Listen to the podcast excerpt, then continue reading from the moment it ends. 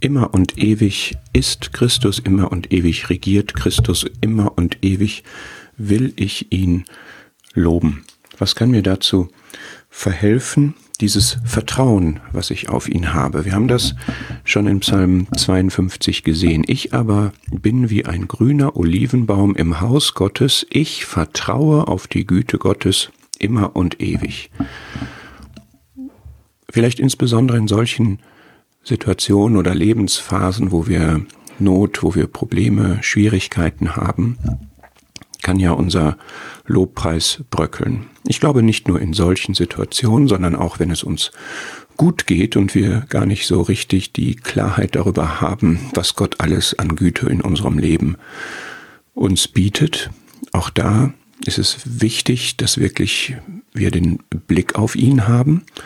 Aber in Schwierigkeiten kann es besonders schwierig werden, auch dieser Aspekt, ihn zu loben, immer, jeden Tag, wie David sagte.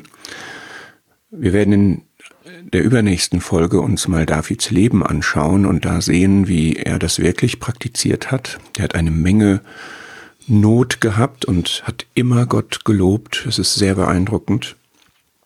Und ich finde es schön, dass hier in Psalm 52 der Bezug eben zu der Güte Gottes ist, auf die David vertraut.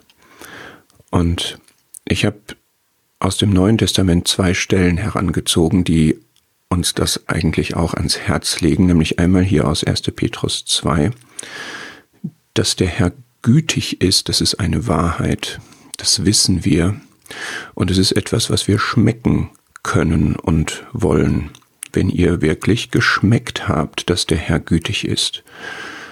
Das ist so und das ist immer so und das bleibt auch so und das ist auch für jeden von uns so und das ist jederzeit so, dass er gütig ist. Und wie kann ich das für mich so befestigen, dass ich sage, darauf vertraue ich und darin lebe ich und dafür lobe ich ihn auch.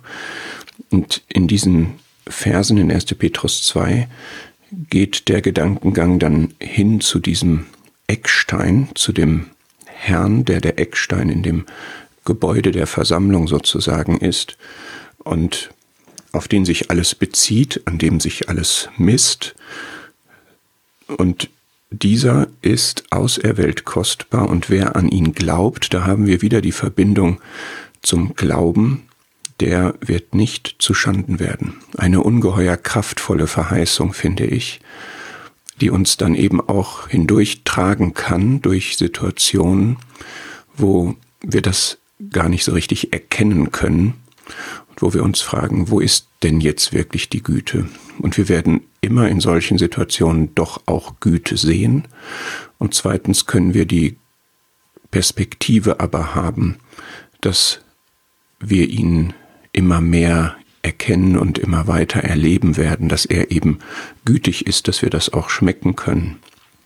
Und da habe ich an 2. Korinther 4 gedacht, dass eben, selbst wenn es uns mit uns auch körperlich bergab geht, was der Lauf der Dinge ist in, in dieser Welt, biologisch, dann wird doch unser Innerer Tag für Tag erneuert. Und darum geht es eben gerade um diese geistliche Kraft, um diese Frische auch, die täglich da sein soll, dass wir Gott vertrauen, dass wir dem Herrn vertrauen und ihn loben. Und das ermöglicht es uns dann, dass wir eben auf das Ewige schauen. Der Glaube bezieht sich immer auf das Unsichtbare, dass wir nicht auf die Schwierigkeiten schauen, die uns umgeben, sondern das ist eben das Zeitliche, sondern dass wir auf das Ewige schauen. Dass selbst wo es jetzt Leiden gibt, das vorübergehend ist, das Herrliche aber ewig ist. Das Herrliche, was wir in der Ewigkeit im Himmel haben werden, aber auch das Herrliche, was wir dadurch, dass wir das neue Leben haben, jetzt schon unsere, unser eigentliches Umfeld, unser Glaubensumfeld eben ist. Das ermöglicht es uns, immer und ewig zu loben, weil wir immer und ewig vertrauen können.